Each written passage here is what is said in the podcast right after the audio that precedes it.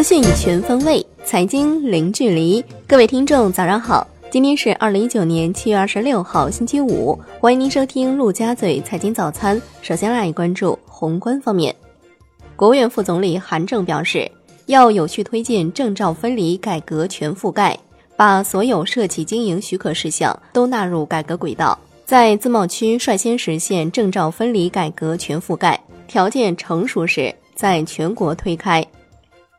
商务部将于七月三十号至三十一号在上海举行第十二轮中美经贸高级别磋商。重启经贸磋商是中美两国元首大阪会晤达成的重要共识，与贸易采购没有直接的关系。美方欢迎中国投资，不应仅仅停留在口头上。市场监管总局发布三项反垄断禁止性规定，分别是。禁止滥用市场支配地位行为暂行规定，禁止垄断协议暂行规定，制止滥用行政权力、排除限制竞争行为暂行规定。促进浦东新区改革再出发决定草案今日起实施。央行周四不开展逆回购操作，央行公开市场连续大额净回笼资金，SHIBO 普遍走高，七天 SHIBO 报百分之二点六四二零，上涨八点一个基点。来关注国内股市，沪指收涨百分之零点四八，最终报收在两千九百三十七点三六点，三连阳。深圳成指涨百分之零点八五，创业板指涨百分之零点八，两市成交近四千亿元，北向资金净流入十九点四九亿元。科创板方面，前两日大涨的乐新科技、福光股份逆势收跌，其余二十三股则全部收涨。香港恒生指数收盘涨百分之零点二五。恒生国际指数涨百分之零点六六，医药股强势，石药集团升百分之六点二，领涨蓝筹。大市成交六百八十点六亿港元。证监会表示，清理整顿各类交易场所部际联席会议及各类交易场所攻坚工作，要求坚决防范和化解金融资产类交易场所风险，平稳处置邮币卡类交易场所风险。妥善解决大宗商品类交易场所问题，要建立健全交易场所长效监管机制，严防违法违规活动死灰复燃。为按要求完成清理整顿各类交易场所工作任务的地区，原则上不得批设新的交易场所。证监会的消息：安徽交建、中广核电力首发申请或通过，爱融软件被否。来关注金融方面，监管部门针对企业集团财务公司票据业务下发通知，要求防范票据业务风险。各地方监管部门应当进一步加强对辖区内财务公司的风险分析和研判。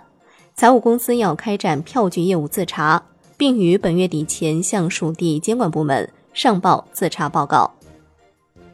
产业方面，发改委等三部门发布通知。严禁重点区域新增铸造产能建设项目，推动各相关部门和机构严格执行不得办理土地供应、能评和新增授信支持等相关业务的规定。海外方面，欧洲央行维持三大利率不变，但调整前瞻性指引，预计将保持现有关键利率水平不变，或者更低水平，至少至二零二零年上半年。并将评估政策选项，包括利率分层制度以及潜在的 QE。欧洲央行行长德拉吉表示，通胀预期下降需要重大货币刺激措施，没有讨论降息，任何降息都应当使用温和的措施。经济前景变得越来越差，尤其是制造业，下半年反弹的可能性正在下降。英国首相约翰逊表示。和所有大臣们致力于在十月三十一号脱欧，倾向于有协议脱欧。当前的脱欧协议不可接受，希望重新谈判。新的脱欧协议当中，爱尔兰担保协议必须去除。土耳其央行将一周回购利率从百分之二十四下调至百分之十九点七五。来关注国际股市，美国三大股指集体收跌。截至收盘，道指跌百分之零点四七，标普五百指数跌百分之零点五三，纳指跌百分之一。欧洲三大股指集体收跌，苹果计划以十亿美元收购英特尔的智能手机调节器业务大部分股权，预计将会在二零一九年第四季度完成交易，届时将会有两千二百名英特尔员工加入苹果公司。商品方面，COMEX 黄金期货收跌百分之零点六五，COMEX 白银期货收跌百分之一点一五，Newmax 原油期货收涨百分之零点零五。伦敦基本金属涨跌互现，LME 七铝、LME 七铅收涨，LME 七铜、LME 七锌、LME 七镍和 LME 七锡收跌。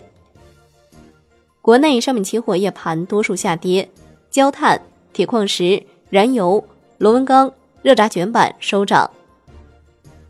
来关注债券方面，国债期货十年期主力合约收涨百分之零点零四，五年期主力合约涨百分之零点零二，两年期主力合约收平。